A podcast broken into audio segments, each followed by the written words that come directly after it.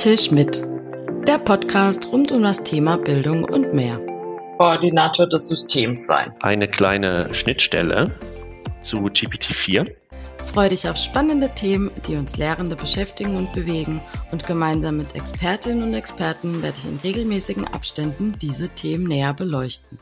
Herzlich willkommen bei einer neuen Folge. Nach der dann doch längeren Pause sind wir zurück mit auch, ähm, ja, heute etwas Neuem, was wir starten bei unserem Podcast der mobilen Schule.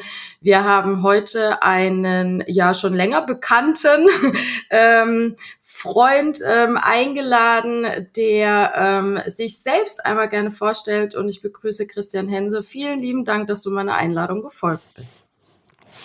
Hallo Saskia, vielen Dank für die Einladung. Ich freue mich sehr, mit dir diese nächste Zeit jetzt hier zu verbringen. Ähm, ja, ich bin Christian von Area 9, bin dort Implementation Manager, das heißt, ich kümmere mich um die Betreuung unserer Kunden für den Bildungsbereich. Ähm, genau genommen mache ich als Implementation Manager nichts anderes, als mir zu überlegen, wie adaptives Lernen ähm, ausgebaut werden kann, aufgestellt werden kann, wer im Unternehmen oder aber eben auch im Schulbereich hinzugezogen werden sollte, wer mit einbezogen werden muss, wer die Experten sind und setzen so neues Lernen des 21. Jahrhunderts um. Das war jetzt eine knappe Vorstellung, wo ich gleich 20 Fragen mit drinne habe. Und deshalb äh, treffen wir uns ja auch, weil wir das jetzt alles ein bisschen mal aufdröseln. Und zwar als erstes hast du gesagt, du bist Christian von Area 9. Deshalb frage ich, ähm, was ist denn Area 9 beziehungsweise was macht Area 9?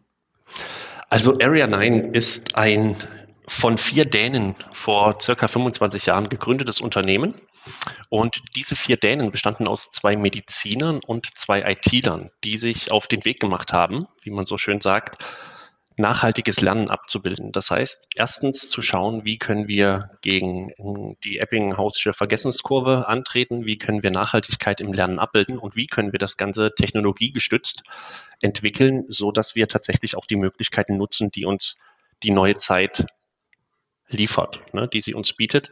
Und äh, das hat sich über mehrere Unternehmen geführt und äh, letztlich sind wir bei Area 9 Lyceum jetzt rausgekommen und haben hier einen adaptiven Algorithmus entwickelt, der personalisiertes Lernen dahingehend abbildet, dass er den Wissensstand und aber auch die Selbsteinschätzung der Lernenden in Bezug auf ihr Wissen mit einbezieht und so versucht, den Lernenden effizient durch Themengebiete zu führen und sie eben genau dann zu unterstützen, wenn sie Unterstützung benötigen und sie dann nicht zu langweilen, wenn sie ganz klar signalisieren, dass sie hier schon eine bestimmte Kompetenz aufgebaut haben und eben ähm, über die entscheidenden Themen Bescheid wissen.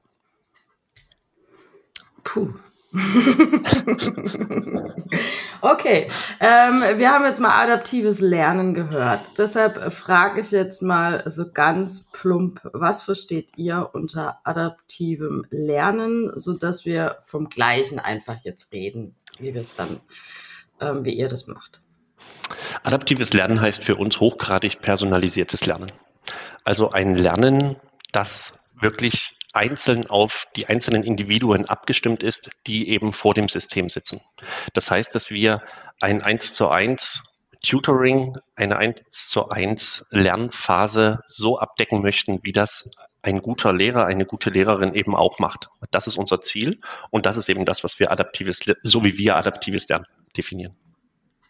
Jetzt ist ja super spannend, wo du zwei Mediziner gesagt hast, war das so, okay.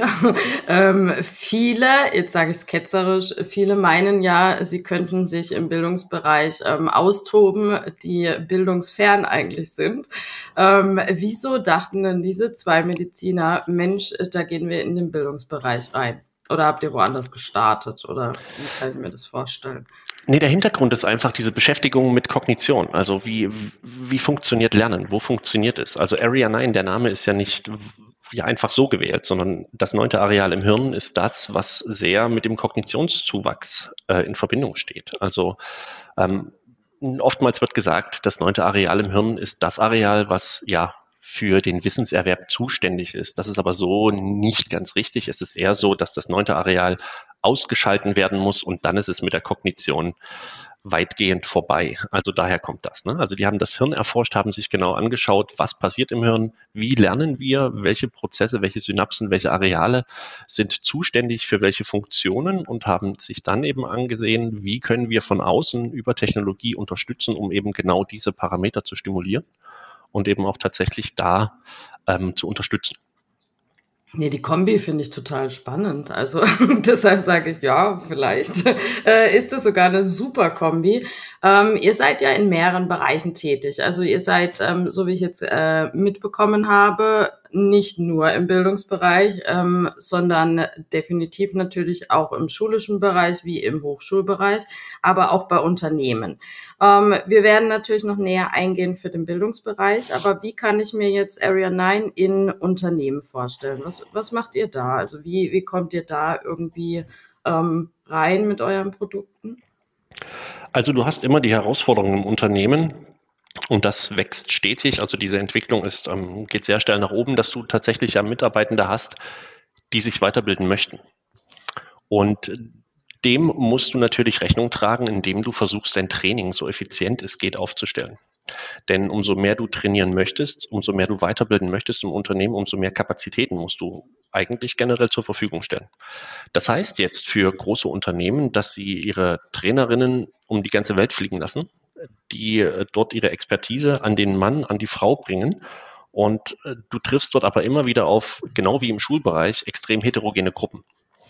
Und diese mhm. heterogenen Lernergruppen haben natürlich jetzt nach einem Tag Coaching, für das du als Unternehmen unglaublich viel investiert hast. Du bist jetzt nach beispielsweise Brasilien oder auch nur nach Spanien geflogen, machst jetzt dort ein Eintagesseminar und du wirst dort relativ wenig erreicht haben, denn du wirst nicht individuell auf die einzelnen Lernenden eingehen können in so einem Training, in einem Eintagestraining.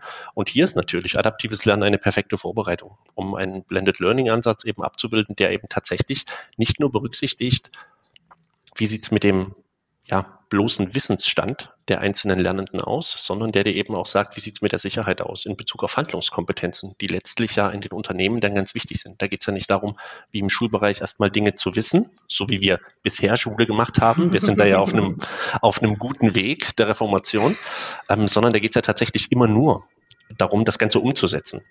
Und hier haben wir eben unterschiedliche Möglichkeiten über die Analytics eben auch, Trainerinnen vorzubereiten, auf eine Gruppe zu treffen und mit ihnen effizient an tatsächlichen Handlungskompetenzen zu arbeiten. Das heißt, das System bringt nicht nur alle auf ein bestimmtes Level, sondern es gibt eben auch tatsächlich für die, für die Trainerinnen die Möglichkeit, vor einem Blended Learning Einsatz, also vor einem Präsenztraining, dann genau zu schauen, okay, was sind denn die Punkte, wo wir tatsächlich noch über die ganze Gruppe hinweg größere Probleme haben? Was sind die schwierigen Lernziele für Einzelne, die sich jetzt mit diesem Thema beschäftigt haben? Wo sieht es denn mit der, mit der Metakognition noch schwierig aus? Also wo haben wir viel Wissen, aber sehen, das Selbstvertrauen in Bezug auf das Wissen ist noch nicht richtig da. Und du hast eben so eine Grundlage dafür, tatsächlich sinnvoll und effizient so ein Präsenztraining zu gestalten, indem du eben tatsächlich diese einzelnen Punkte auch immer auf die entsprechenden Weise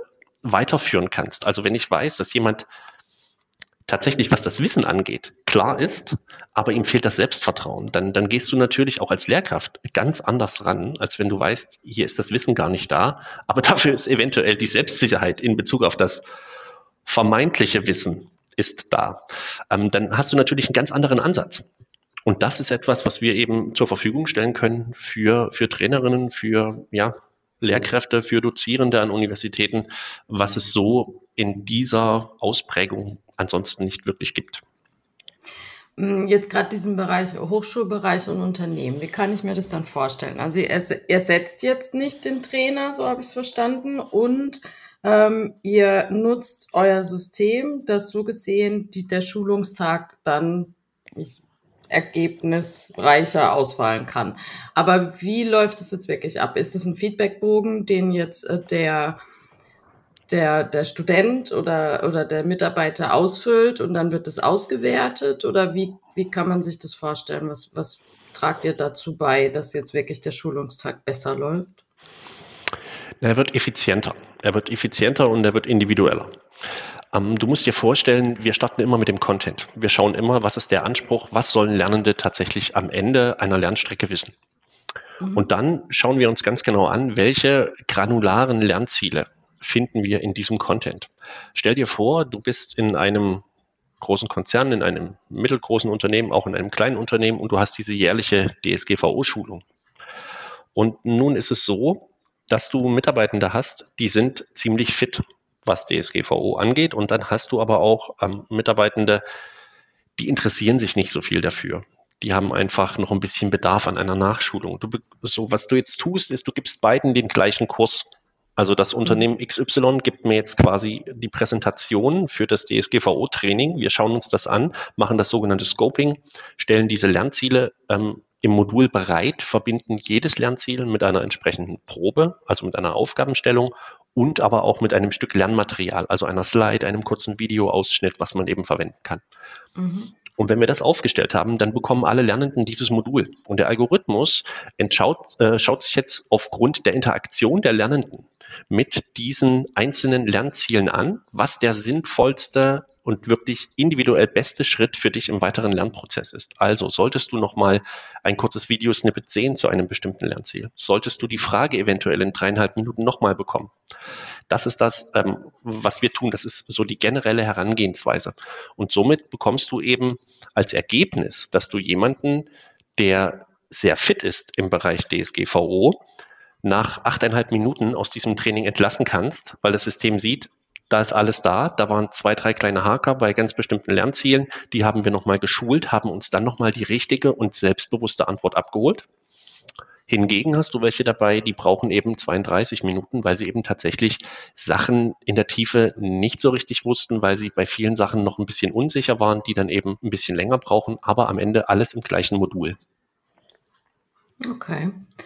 Ähm, Jetzt höre ich natürlich ganz viele Lehrerinnen und Lehrer, die gleich wahrscheinlich laut aufschreien, ähm, wenn sie das hören. Und deshalb ähm, gehen wir mal in euren dritten Bereich, nämlich den, ihr nennt ihn K12-Bereich und deshalb frage ich auch erstmal, was bedeutet bei euch K12? Was ist das?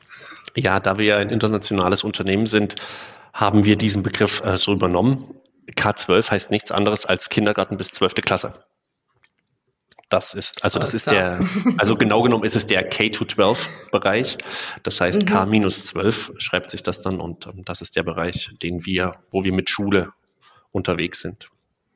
Alles klar, dann tauchen wir jetzt mal äh, tiefer in den K12-Bereich ein. ähm, wie kann ich mir jetzt dort das Lernen vorstellen? Beziehungsweise ich komme als Lehrkraft, ich kriege jetzt irgendwie vielleicht auch durch den Podcast von euch mit und denke mir, oh, das hat sich alles toll angehört, ich möchte jetzt Area 9 bei mir an der Schule haben. Was, was habe ich da für Möglichkeiten? Was, was kann ich überhaupt nutzen?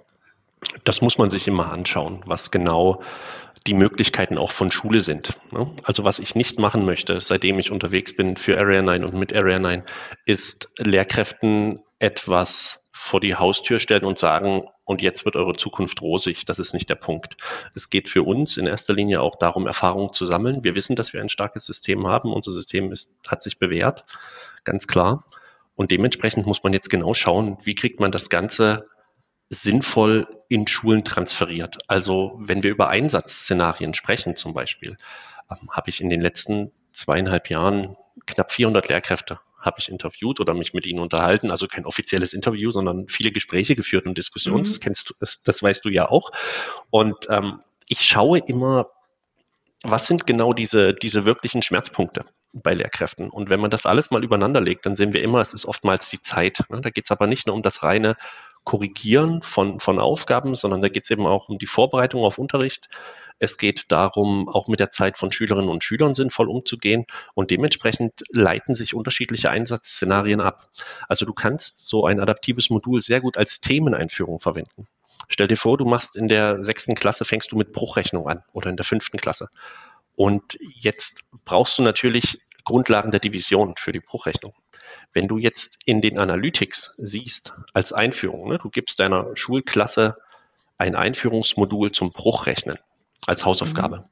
dann setzen die sich hin und was du als Lehrkraft jetzt rausbekommst, ist eben, welche Punkte der, der einfachen Division muss ich eventuell mit der ganzen Klasse nochmal wiederholen. Was muss ich nochmal ansprechen? In welchem Bereich sind wir schon sicher unterwegs? Wo können wir auf diesem festen Wissen aufbauen und den nächsten Schritt gehen? Oder wo muss ich nochmal, wo muss ich nochmal nachhaken? Wo muss ich nochmal den Stoff von früher mit rausbringen? Das können wir natürlich auch über eine Tagging-Technologie und sogenannte Platzhalter in unseren Modulen auch technologisch abbilden. Das heißt, wir können auch dem Algorithmus sagen, wenn du erkennst, dass hier für das Bruchrechnen klare Grundlagen fehlen, ziehe bitte aus den Modulen für Division aus der vierten Klasse vielleicht nochmal ein paar Sachen hinterher und spiele sie den Lernenden, die es benötigen, nochmal aus. Also die Einsatzszenarien. Während Sie jetzt diese Probe zu Hause machen, meinst du? Genau, während Sie zu Hause okay. mit dem adaptiven mhm. Modul arbeiten. Ne? Das kann man alles so, so direkt auch im System steuern und, und einrichten, dass das alles äh, problemlos möglich ist. Aber wie gesagt, der Knackpunkt ist, dass die Lehrkräfte entscheiden müssen oder entscheiden sollten, wie sie das Ganze einsetzen. Denn es gibt sehr, sehr viele Tools, die sind ganz klar an einen ja, Use Case, sage ich mal, ne? also an eine ganz bestimmte Nutzung gebunden. Und bei den adaptiven Modulen ist es sehr unterschiedlich, was du da machen kannst. Du kannst dich auf eine Prüfung vorbereiten, indem du unterschiedliche Module nochmal noch mal durchgehst, dich nochmal auffrischt. Ne? Also der Algorithmus zum Beispiel, auch noch so als kleines Feature, ähm, der Algorithmus erstellt individuelle Refresher das heißt Wiederholungsmodule auf der Grundlage deines individuellen Durchlaufs durch das Modul. Das heißt, Saskia und Christian machen ein Modul zur Polynom und nun habe ich dort große Schwachstellen und der Algorithmus hat diese identifiziert. Du bist natürlich da durchgerannt und konntest alles, warst nach 17 Minuten fertig, so bist du. Und dementsprechend wirst du in zwei, drei Tagen ein kleines Refresher-Modul, wo du nur drei Minuten brauchst, bekommen, ich hingegen werde mich noch 10, 12 Minuten damit befassen müssen, denn der Algorithmus hat ganz klar gesehen, ich habe hier Sachen, die müssen auf jeden Fall nochmal an die Oberfläche, die müssen nochmal durchgegangen werden. Und so. Hat denn, sorry, hat denn der hm? Algorithmus das von sich aus erkannt, sage ich jetzt mal? ähm, oder sind es diese Analytics, die ich mir als Lehrkraft anschauen muss und dementsprechend sagen muss, oh, der hat bei der Aufgabe irgendwie fünf Minuten gebraucht, die anderen aber nur 20 Sekunden. Anscheinend war da ein Problem.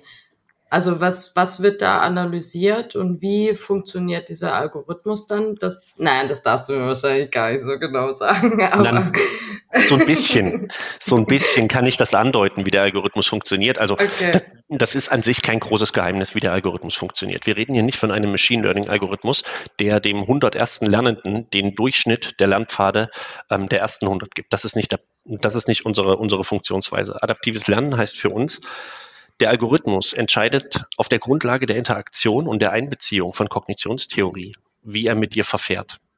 Das heißt, es macht für uns einen riesengroßen Unterschied, ob jemand eine Frage richtig beantwortet und sagt, ich bin mir sicher, oder ob jemand eine Frage richtig beantwortet und sagt, ich bin mir unsicher.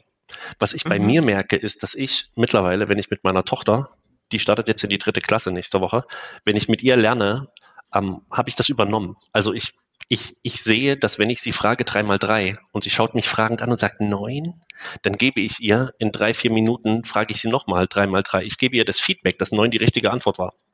Und in drei Minuten frage ich sie nochmal, was ist denn drei mal drei? Und dann sagt sie neun und sie ist sich sicher. Hingegen, wenn sie mich anschaut und sagt drei mal drei, dann weiß ich, das Konzept ist da. Da muss ich nicht nochmal ran. Sagt mhm. sie mir, drei mal drei ist acht und sie ist sich sehr sicher, dann werde ich ihr wahrscheinlich in viereinhalb Minuten erläutern, warum 3x3 nicht 8 ist, sondern 9. Und ich werde ihr das Konzept hinter 3x3 erläutern, weil ich sehe, sie ist sehr selbstbewusst gewesen, aber sie lag falsch. Das ist der Bereich der unbewussten Inkompetenz. Und das ist natürlich eine andere Herangehensweise, als wenn ich sofort sehe, sie sagt 8 und ich sehe, okay, sie weiß das richtige oder sie weiß die richtige Lösung nicht und ist aber sofort offen für Unterstützung.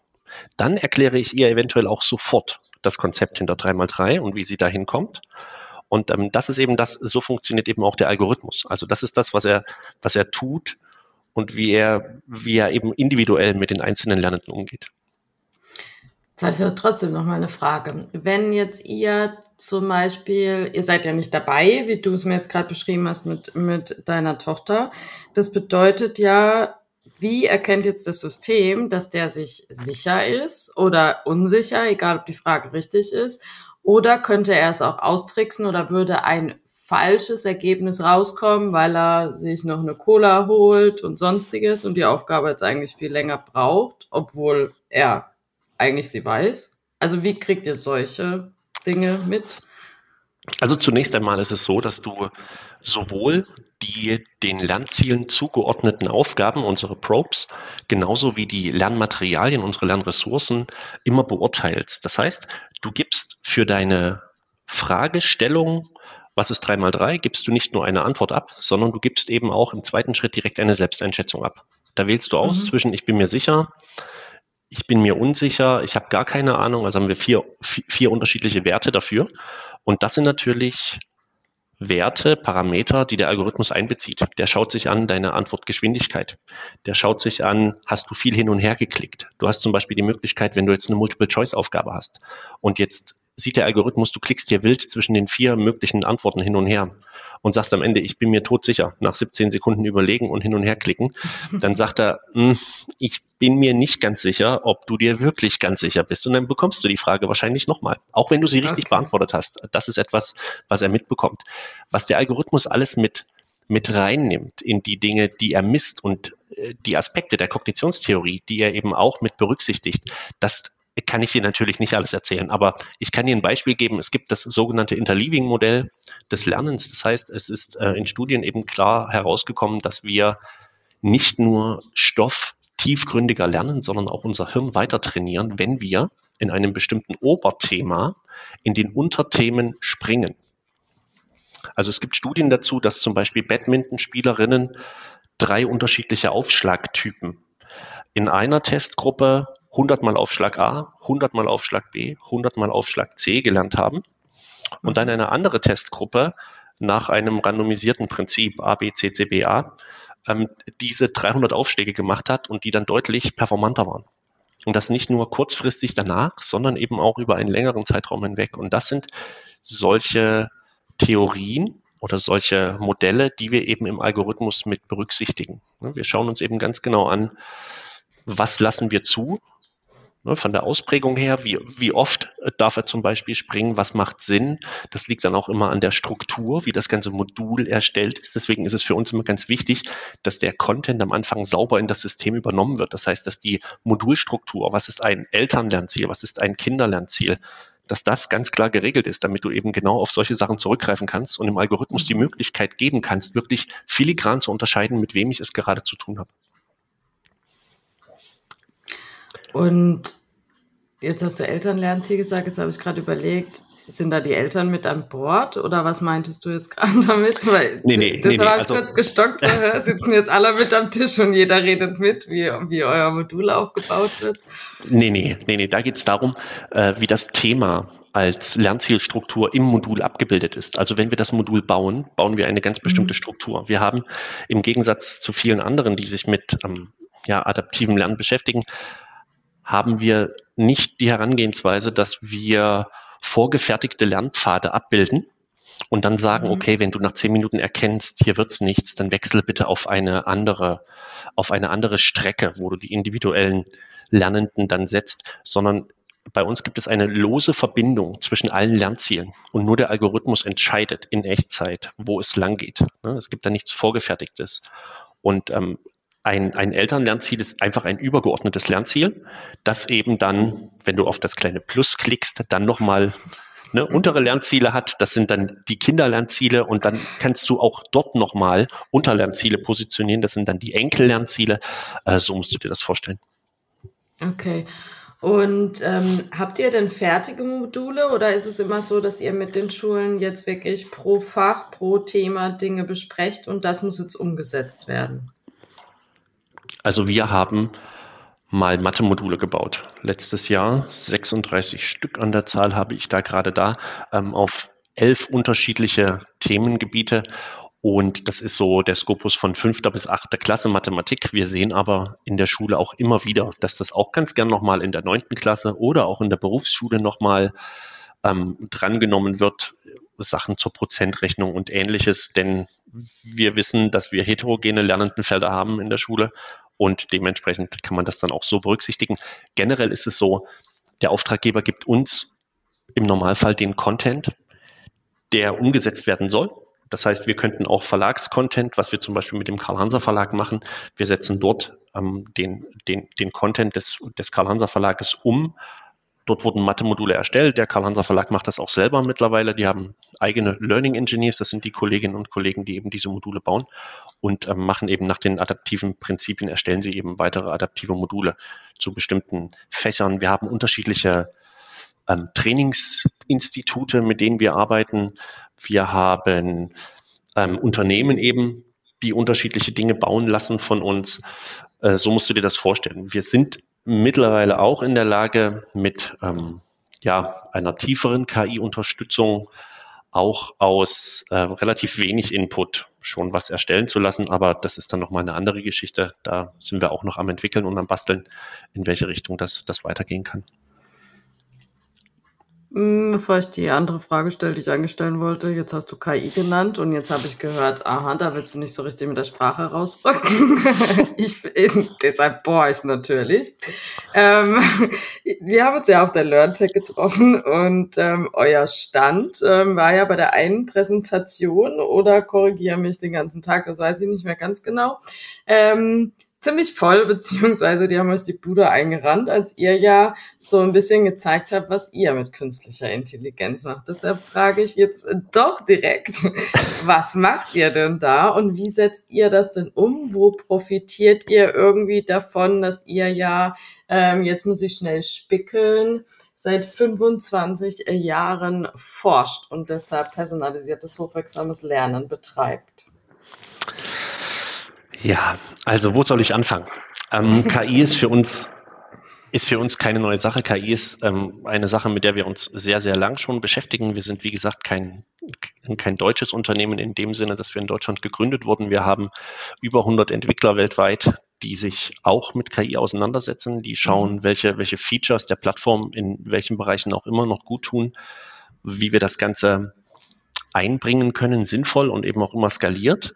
Und dazu muss man als allererstes sagen, wir haben ein ganz klares äh, Credo und das heißt, dass wir keine ungesteuerte KI vor den Lernenden setzen werden. Das wird nicht passieren, zumindest nicht äh, bis, bis KI wirklich so ausgereift ist, dass man das machen kann. Ne? Also als, als Beispiel mal, ich weiß nicht, ob du den Podcast, äh, den TED Talk von, von Salman Khan gesehen hast, der mit diesem Khan Migo einen Lernbegleiter gezeigt hat, der 100% AI ist und der letztlich komplett frei entscheidet, wie er mit Lernenden umgeht. Wenn KI so weit ist und so ausgereift ist, ist das sicherlich, ist das sicherlich eine Möglichkeit. Aus unserer Sicht ist das aber noch lange nicht der Fall. Wir sind im KI-Bereich immer noch in den Anfängen, auch wenn sich viel getan hat, vor allem im letzten Jahr. Aber bei uns ist es so, dass wir unserer KI immer ein Framework geben ne? also in der sie arbeiten soll, in der sie arbeiten kann. Und der Grund letztlich, warum auf der LearnTech bei uns am Stand zu bestimmten Zeiten, immer wenn diese Vorträge waren, noch mehr los war als sonst, liegt einfach daran, dass wir da etwas gezeigt haben, wie wir effizient, also was die neue Effizienz bei Area 9 sein wird oder jetzt mittlerweile schon ist. Und zwar geht es darum, ich hatte das eben schon mal angesprochen, wir haben Kolleginnen und Kollegen, das sind die Learning Engineers. Das sind ähm, Mitarbeitende, die sich damit beschäftigen, was sind die adaptiven Prinzipien und diese umsetzen. Das heißt, wir gucken uns genau an, welche Prinzipien oder für welche Prinzipien steht Area 9? Wie muss Content aufgebaut werden im System? Was ist ein wirklich gutes granulares Lernziel? Kein Compound, sondern ein wirklich granulares, nahezu nicht mehr zerlegbares Lernziel. Das muss mhm. sitzen bei den Learning Engineers, denn ansonsten werden die adaptiven Kurse nicht so, dass der, dass der Algorithmus wirklich filigran unterscheiden kann. Wenn du ein Lernziel hast, was du nicht konkret abfragen kannst, sondern wo es drei, vier Wissenspunkte drin gibt, dann kannst du schlecht entscheiden, was genau wusste jetzt die Lernende und was wusste sie noch nicht. Und dementsprechend ähm, gibt es bei uns eine Zertifizierung, eine sogenannte Area 9 University, kurz Area 9U, die man machen kann, um eben mit dem System selbst Module zu bauen. Und nun ist es so, nun haben wir in unserer Technologie eine kleine Schnittstelle zu GPT-4 mhm. und haben diese Schnittstelle darauf trainiert, so agieren zu können, wie ein Learning Engineer agieren kann. Unsere Learning Engineers rutschen jetzt in eine andere Position. Der neue Kollege im System macht Vorschläge und arbeitet nach den Prinzipien gutes Learning Engineering und baut schon bestimmte Teile des adaptiven Moduls vor. Jetzt kommen unsere Learning Engineers in eine andere Funktion und überprüfen das, verfeinern das, perfektionieren das und geben es dann eben frei für das Modul, dass es ins Modul übernommen werden kann. Das heißt, wir haben eben GPT-4, was schon ziemlich gut ist, ähm, in die Lage versetzt, denken zu können und handeln zu können wie ein Learning Engineer, zumindest bis zu einem bestimmten Bereich. Mhm. Wir sind da sehr kritisch, was tatsächlich von KI übernommen werden kann. Und wir sind uns auch ganz darüber im Klaren, dass KI ungesteuert gar keinen Sinn macht, beziehungsweise noch ein viel zu hohes Risiko birgt. Und dementsprechend nutzen wir es aber, um uns Vorschläge unterbreiten zu lassen, wie man bestimmte Dinge abbilden kann, wie man einen bestimmten Content scopen kann, was die entsprechenden Lernziele sind, die wir darin suchen. Und so nehmen wir uns natürlich im Bereich der Effizienz etwas heraus, was, was doch ziemlich gut ist. Genau, also so funktioniert das. Und okay, das ist natürlich. Jetzt verstehe ich auch, warum so viel ja. los war.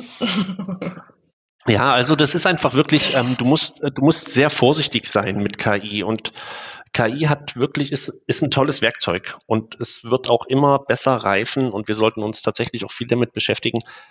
Die Frage ist aber immer, wie viel Steuerung durch ein menschliches Hirn, durch eine menschliche Intelligenz muss da noch drin sein? Und da ist unsere Antwort ganz klar, doch noch relativ viel, da wir uns vor allem im Bereich der Bildung mit einem ganz, ganz, ganz sensiblen Thema auseinandersetzen.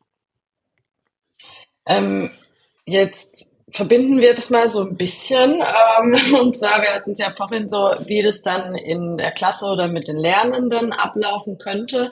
Und wenn wir jetzt noch dahinter wissen, wie so ungefähr das bei euch dann alles passiert, dann habe ich jetzt den Lehrplan und gebe euch den Lehrplan, weil da ja so gesehen dann die Lernziele drinstehen und ihr baut jetzt mir ein Modul auf und letzten Endes ähm, muss ich gar nicht mehr da sein, sondern schicke meine Schülerinnen und Schüler mit den Modulen nach Hause oder von mir aus setze mich nach vorne hin. Ähm, oder wie, wie läuft es jetzt dann doch ab, wenn wir das Vorgespräch haben, ähm, wie jetzt wirklich die Umsetzung funktioniert? Also ein reiner Lehrplan würde uns noch nicht reichen, mhm. um tatsächlich die Module abbilden zu können. Was wir daraus ziehen könnten, sind die einzelnen Lernziele. Ja. Also da bekommt man auf jeden Fall den Input raus ähm, was, was granulare Lernziele eigentlich oder welche granularen Lernziele eigentlich für einen bestimmten Themenkomplex, ähm, welche da drin sein sollten. Und dann brauchst du natürlich noch die entsprechenden Aufgaben und du brauchst auch ein bisschen Material. Also Soweit ist eben auch KI noch nicht, dass sie das äh, schon komplett abbilden kann. Wir werden schauen, wann es soweit sein wird, dass man auch auf dieser Grundlage schon, schon sinnvoll weiterarbeiten kann. Aber das ist das, was wir tun können. Wir können erstmal die Lernziele abbilden. So, dann könnte man natürlich sich jetzt aus dem Internet zum Beispiel ähm, freie Ressourcen suchen. Man könnte sich freie Bilder holen. Man könnte sich Erklärtexte besorgen, die, die urheberrechtlich eben frei sind. Und man könnte daraus dann adaptive Module bauen. Und was dann passieren würde, ist, dass ich, oder wie ich es mache in den Schulen, ist, wir machen ein sogenanntes Educator Onboarding. Unsere Plattform besteht ja aus drei Bereichen. Und das ist einmal der Curator. Dort wird werden die adaptiven Module gebaut. Dann gibt es mhm. den Educator, das ist der Platz für die Lehrkraft. Dort wird administriert, organisiert, Aufgaben zugewiesen, Analytics eingesehen, Reviews überprüft. Und dann gibt es den Learner, das ist dann der Bereich, wo die Lernenden äh, unterwegs sind. Und was wir jetzt tun ist, ich mache ein Onboarding mit der Lehrkraft, zeige ihr, wie genau funktioniert der Educator. Mhm. Der ist wirklich extrem intuitiv aufgebaut, von daher ist das sehr, sehr niedrigschwellig auch zeige, wie man eine Klasse erstellt, zeige, wie man eine Aufgabe zuweist, zeige, wie man mit Analytics umgeht, wo man die einsehen kann, was die wichtigsten sind aus unserer Sicht. Da hat die Lehrkraft natürlich auch immer natürlich eine ganze Bandbreite weiterer Analytics vor sich, wo sie dann schauen kann, was, was ist für sie noch sinnvoll zu sehen. Geht es eben auch um die zeitliche Bearbeitung, geht es nur um die Metakognition, geht es ihr um den allgemeinen Fortschritt. Und dann lasse ich die Lehrkraft mit den Schülerinnen und Schülern so sie mir denn signalisieren, dass sie wissen, wovon wir jetzt gesprochen haben, lasse ich sie damit allein und die Lehrkräfte weisen ihren Schülerinnen und Schülern Aufgaben zu. Die klicken auf einen Link in einer Mail oder klicken auf, eine, äh, auf ein vorgefertigtes Lesezeichen auf dem Schul-iPad und kommen dann direkt ins System, lernen dort Und dann mache ich eigentlich immer mit der Lehrkraft nochmal nach ein paar Wochen, schauen wir uns dann immer nochmal an, was ist eigentlich genau passiert. Wir haben natürlich ein Rollen- und Berechtigungskonzept, sodass ich immer nur Zugriff auf anonymisierte Daten habe. Das heißt, ich sehe weder, Personen, äh, weder personenbezogene Daten noch irgendwas von den, von den Schülerinnen mhm. und Schülern und kann aber die Lehrkraft ein bisschen durch den Educator steuern und kann ihr ein bisschen zeigen, was interessante Effekte sind. Ne? Und da passiert es nämlich auch ab und zu, dass man als Lehrkraft dann jemanden identifiziert innerhalb seines Klassenverbandes, der zum Beispiel ein absoluter High-Performer ist. Was man aber nie so richtig mitbekommen hat, zumindest manchmal nicht in der Ausprägung, weil es vielleicht manchmal Personen waren, die ziemlich zurückhaltend sind, ne? die vielleicht in der vierten Reihe am Fenster sitzen, da ziemlich häufig rausgucken. Und dann sieht man aber, dass die, wenn sie mit jedem Lernziel individuell auch tatsächlich interagieren, ziemlich hoch performant sind. Also, dass man tatsächlich sieht, ähm, wenn sie jede Aufgabe beantworten würde im Unterricht, dann würde sie nahezu immer richtig liegen. Und das ist dann nochmal ein Aspekt auch der Teilhabe, dass du als Schülerin und Schüler wirklich jede Aufgabe beantwortest und für jedes, also du bekommst jedes Mal auch ein Feedback dazu. Du hast auch jedes Mal diesen doppelten Boden, um zu sagen, ich bin mir hier aber nicht ganz sicher. Oder aber zu sagen, ich bin mir hier voll sicher. Und das sieht man dann eben in den Analytics und da steuere ich die Lehrkräfte so ein bisschen durch, dass sie sich genau anschauen können, wie kann ich damit arbeiten? Wie kann ich weitere Einsatzszenarien noch erdenken? Gebe ich das als Hausaufgabe auf? Mache ich das in der Vertretungsstunde? Mache ich einfach mal für ein komplexes Thema, rolle ich das in der Klasse aus? Also während der 45 Minuten und sehe dann ein bisschen bei meinen Schülerinnen und Schülern, wo muss ich als Lehrkraft eigentlich auch nochmal hin, um wirklich auch nochmal im Vier-Augen-Gespräch einfach nochmal was zu erläutern. Ne? Denn es ist ja nicht so, dass wir mit, mit Rhapsode, also mit Area, oder als Area 9 Lehrkräfte ersetzen wollen, sondern wir orientieren uns an einer guten Lehrkraft. Wir wollen so ticken wie die gute Lehrkraft und wollen ihr eben Aufgaben abnehmen, die für sie sehr zeitintensiv sind dahingehend, dass sie für die vielleicht manchmal wichtigeren Aspekte viel zu wenig Zeit übrig hat, nämlich die individuelle Beschäftigung mit Einzelnen. Und ähm, das, das versuchen wir eben bestmöglich zu optimieren. Jetzt hast du meiner Frage schon ein bisschen vorausgegriffen, weil ich nämlich sehr kritisch fragen wollte, okay, eine Lehrkraft könnte ja jetzt bei euch ähm, Module, ähm, ich nenne jetzt mal einen Auftrag geben und, und dann Area 9 verwenden in ihrem Unterricht und müsste eigentlich nur noch so ja der Koordinator des Systems sein. Theoretisch. Extra kritisch gerade, oh. aber. Oh. ja, ich weiß nicht. Also ich glaube, ich glaube, dass es sich eine Lehrkraft, ähm, wenn die Lehrkraft es sich bisher relativ einfach gemacht hat und hat äh, die Beine auf den Tisch gelegt und hat gesagt, so, Mathebuch Seite 47 bis 56 ähm, ihr habt 35 Minuten Zeit und das die Aufstellung des Unterrichts der Lehrkraft war, was ich nicht annehme und auch nicht hoffe, dann hast du natürlich jetzt auch die Möglichkeit zu sagen, so, ihr macht heute das Modul und morgen macht ihr das Modul und übermorgen macht ihr das Modul und in der Vertretungsstunde macht ihr folgendes Modul und kannst das so zuweisen. Ähm, die Möglichkeit generell rein technologisch gesehen gäbe es, aber das ist nicht Sinn der Sache. Es geht nicht darum, eine Lehrkraft zu ersetzen und ihren Job zu übernehmen. Wir sprechen ja, und das ist ja auch eine Herausforderung unserer Zeit, gerade im Schulbereich, nicht nur über eine Art der Veränderung. Wir reden ja nicht nur davon, zu digitalisieren, sondern wir reden ja auch davon, Curricula abzudaten. Also Curricula zu verändern. Wir reden davon, dass wir für das 21. Jahrhundert andere Themen, andere Kompetenzen rüberbringen müssen, die Lernende heute im Vergleich zu vor 80 Jahren drauf haben müssen. Leider unterrichten wir ja in manchen Bereichen noch genau die gleichen Sachen wie vor vielen, vielen Jahrzehnten. Und es ist eben diese doppelte Veränderung, dieses Fingerspitzengefühl, was du brauchst, um genau zu sehen, wie weit kannst du auf diesen Ebenen gehen. Also wie weit kannst du eigentlich gerade Konzentration auf Einführung von, von digitalen Technologien legen, während du auch an der Art des Unterrichts, während wir Flipped Classroom mehr, mehr fördern wollen, während wir projektbezogenes Lernen fördern wollen. Ähm, wie weit kannst du dann immer in unterschiedlichen Bereichen gehen? Also das muss ja alles relativ stimmig sein, sodass das eben nicht nur ein Riesenaufwand für Lehrkräfte ist, sich neu, sich neu zu orientieren, sondern es muss ja letztlich zu einem, zu einem guten Ergebnis führen. Und was wir haben, sind sehr, sehr viele Möglichkeiten. Letztlich muss die Lehrkraft entscheiden, was sie damit tut, so wie mit jedem anderen Werkzeug auch. Wir überlegen uns genau, was wir mit KI machen und die Lehrkraft überlegt sich ganz genau, was sie mit Rhapsode macht. Natürlich haben wir Vorschläge, aber letztlich entscheidet die Lehrkraft. Ich hätte das auch toll gefunden, weil manchmal, man stellt ja dann eine Frage so in den Klassenraum und jetzt gehen ein paar Hände hoch ähm, und man entscheidet sich halt für irgendjemanden.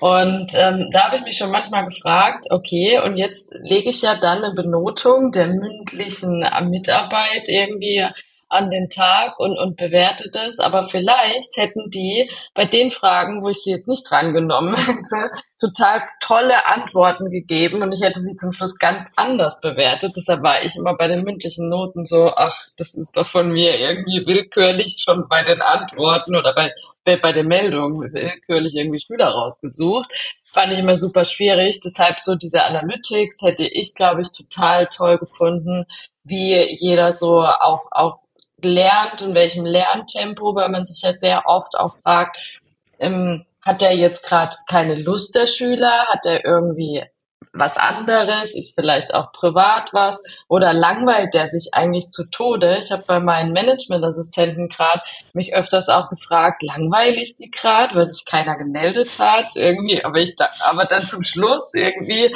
haben sie es alle gewusst. Also ich musste nur irgendjemand aufrufen, der sich nicht gemeldet hat und sie haben mir die Antwort gesagt. Wo ich dann dachte so, mhm. ja, dann meldet euch doch. Ja, also es gibt immer einen großen Teil, den du, den du mit deinem Präsenzunterricht überforderst. Es gibt einen großen Teil, den du unterforderst. Und es gibt diese Mitte, die du gerade genau triffst, für die genau die, die Schwierigkeit, die Tiefe der Erläuterung, die Tiefe des Feedbacks genau richtig ist. Und ähm, das ist etwas, wo wir natürlich ansetzen wollen. Wir wollen für jeden individuell die, ja, die nötige Tiefe an Feedback, die nötige Tiefe an Erläuterung mhm. eben zur Verfügung stellen, die er oder sie eben ganz genau in diesem Moment auch braucht. Ja, also ich finde es super spannend, was ihr macht. Ähm, es war mir davor schon klar, aber trotzdem, ähm, ich könnte noch viel, viel länger mit dir reden, aber wir wollen ja immer so ein bisschen die Folgen nicht zu lange machen und einen kleinen Einblick geben. Ähm, deine Kontaktdaten werde ich in, natürlich in den äh, Show Notes auch mit reinschreiben. Aber ähm, ich habe noch eine letzte Bitte. ähm, und zwar ist es so ein bisschen ähm, ein Abschlussstatement ähm, von dir, wo du vielleicht noch mal ganz kurz und knapp auf so eure Vision von Area 9 eingehen könntest. Jetzt hoffe ich, dass ihr eine habt, aber ich bin überzeugt, ihr habt eine. ähm, so dass man einfach äh, noch mal kurz so ein bisschen äh, einen Rundumschlag bekommt. Dafür stehen wir, das wollen wir gemeinsam mit euch Lehrkräften erreichen.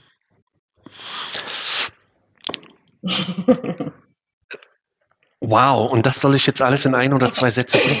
Ja, aber das Schöne also. ist ja, dass man muss es ja kurz und knackig halten und dann muss man sich aufs Wesentliche beschränken. Du wirst es schaffen. Da muss man sich. Ich gebe mein Bestes. Also, unsere Vision ist es, Lernenden Bildungsgerechtigkeit zu ermöglichen unter Einbeziehung der Möglichkeiten des 21. Jahrhunderts in Richtung der benötigten Kompetenzen für das 21. Jahrhundert und das mit Ruhe, Sicherheit, Ausgewogenheit und natürlich nur in Zusammenarbeit mit denen, die letztlich für Bildung zuständig sind. Und das sind aus unserer Sicht am Ende die Lehrkräfte und niemand anderes. Deswegen ist es uns auch immer ganz, ganz wichtig, Feedback und Zusammenarbeit mit den Lehrkräften ja ganz nach vorn zu schieben. Das ist der Grund, warum ich unglaublich viel mit Lehrkräften spreche. Ähm, das ist der Grund, warum wir nicht müde werden, auch in unserem komplexen Bildungssystem in Deutschland ähm, weiterzukommen, vorwärts zu kommen, um eben genau diese Aspekte umsetzen zu können. Das war doch schön. Lieber Christian, schön. ich finde, ihr seid ein sehr bist. sympathisches Unternehmen äh, mit ganz viel Expertise und spannenden Dingen, ähm, was ihr im Bildungsbereich macht. Ähm, deshalb ganz, ganz lieben Dank. Ähm, eine Frage ist noch, ähm, wenn man euch jetzt äh, nicht kontaktieren möchte per E-Mail, sondern euch äh, sehen möchte, seid ihr auf der mobilen Schule Tagung? Natürlich sind wir auf der mobile Schule Tagung. Am 4. bis 5. September. In Hannover im HCC. In Hannover. ja, super. Ähm, Hannover. Dann hoffe ich, dass äh, ganz viele verstehen konnten, wofür ihr steht, was ihr macht, ähm, dass wir so ein bisschen aufzeigen konnten, auch ähm, welche Module vielleicht möglich sind und vor allem, wie wir damit den Lernenden, aber auch äh, der Lehrkraft helfen können. Und dann freue ich mich, dich im Hannover, äh, im Hannover, dann freue ich mich, dich in Hannover im September zu sehen und bedanke mich ganz, ganz herzlich. Die Freude ist ganz meinerseits. Vielen Dank auch. Und wenn du noch Fragen, Anregungen oder Themenwünsche hast, dann schreib mir gerne auf Twitter.